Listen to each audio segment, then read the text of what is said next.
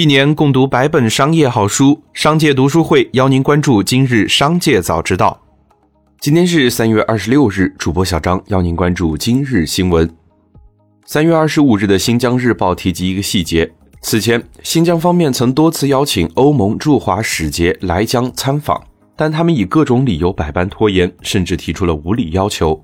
说白了，就是不敢面对真正的新疆，害怕新疆社会稳定发展、人民安居乐业的繁荣景象戳穿他们的谎言。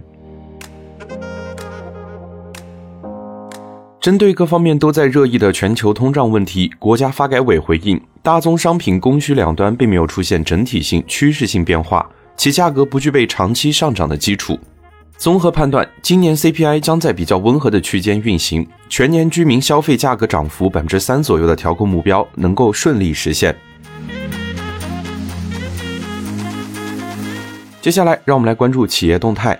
三月二十五日，李宁公司在声明中说，并未加入良好棉花发展协会，也就是 BCI 组织，还表示新疆是李宁供应链体系中重要的原材料产地之一。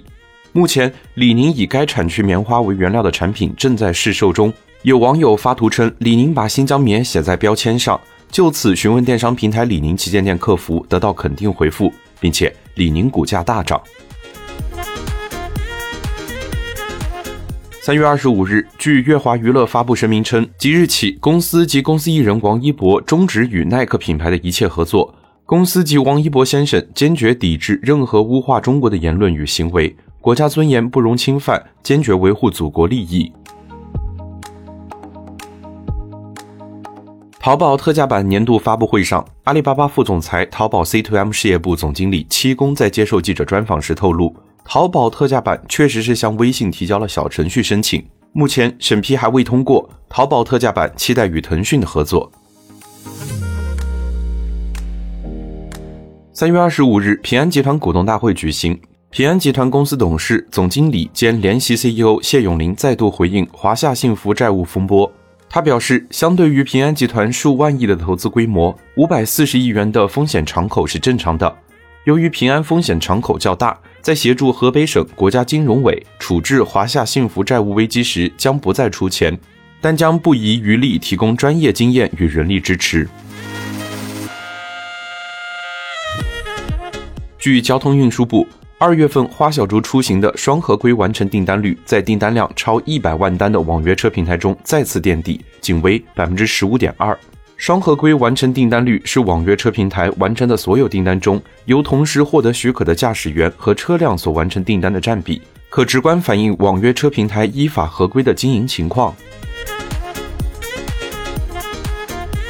近日。阅文集团交出了换帅后的首份财报。财报显示，阅文集团2020年实现总收入85.3亿元，同比增长2.1%，亏损达到了45亿元，而去年同期盈利11.12亿元，这是阅文集团上市以来的首次亏损。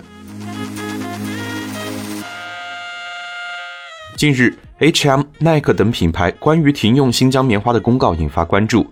BCI 组织，也就是瑞士良好棉花发展协会。被指是此次风波的导火索。二零二一年三月二十五日，界面新闻实地探访 BCI 上海办事处，一名员工回应：BCI 中国团队没有在新疆发现强迫劳动，品牌行为与其无关。今日将发表最新声明。接下来，再让我们一起来关注产业消息。在全球各大城市，由于高房价以及频繁的人口流动，住房租赁市场十分活跃。在国内一线城市，年轻人租房的时间越来越长。一份针对七万多名租房人的问卷显示，超过四分之一的人租住长达五年以上，超过六成的租房人租住时间超过三年。这几年，国内各大城市加大了租赁住房的新增土地供应，也在出台各种政策，推动存量房屋改造为租赁住房，这给专业化的住房租赁机构带来了市场机会。近几个月，苹果手机不附赠充电头一直引发热议。深圳充电器网电商家表示，手机品牌陆续都将不附赠充电器，相比之前销量暴涨百分之三十以上。且受芯片短缺影响，缺少原材料，订单多的做不完。目前，美国、欧洲需求量较大，充电头也是无线充电器必备配件。三月二十五日消息，国家邮政局实时监测数据显示，截至三月二十四日，今年我国快递业务量已经突破两百亿件，接近二零一五年全年水平，日均业务量超过二点四亿件，日均服务用户接近五亿人次，行业服务民生作用更加凸显。今年年初以来，邮政快递业持续保持高速增长态势，预计全年快递业务量将超过九百五十亿件。三月二十五日，海关总署有关负责人介绍，在实施关税减让方面，海关正在制定 RCEP 原产地管理办法等三方面的技术准备，确保协定顺利实施。据介绍，原产地规则是判定货物能否享受关税减让的标准。海关正在制定 RCEP 原产地管理办法，对享惠货物的原产资格、申请享惠以及原产地证明等作出规定。接下来，让我们一起来听一听商界声音。三月二十五日，雷军表示，小米要做高端产品，小米手机售价要上万。面对对定价的质疑，雷军称科技含量远不止一万。此前，雷军曾表示，自己进军制造业的初心是改变国货被人看不起的刻板印象，结果小米还是被打上了中低端的标签，对此很郁闷。李书福表示，吉利汽车已全面排查芯片供应风险。结合二零二一年的销售目标，根据风险等级向供应商锁定三至六个月的长期订单，做到提前锁定，确保生产不受影响。在芯片方面，吉利早在二零一九年就已布局中国新战略，在提前策略性采购备库存的同时，也在迅速推动国产品牌芯片的导入，以及自主研发设计的芯片。吉利自主研发的中控芯片将会在二零二三年实现装配上车。最后，再让我们把目光放向国际。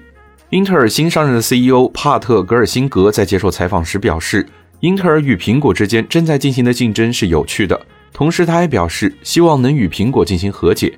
英特尔 CEO 表示，希望苹果能成为英特尔未来的客户，由英特尔为苹果自研芯片提供代工服务。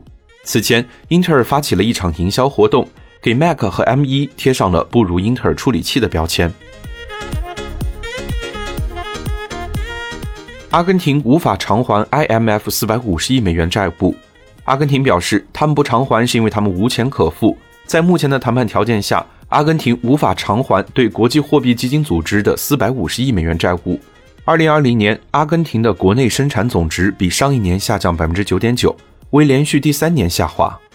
以上就是今天的商界早知道。节目最后还是要提醒您关注商界读书会，精选百本商业好书，一起养成一个长久读书的习惯。加入商界读书会，和我们一起用听的方式见证自己的成长。微信关注商界食堂公众号，回复读书会就可以了解加入。期待与你相见。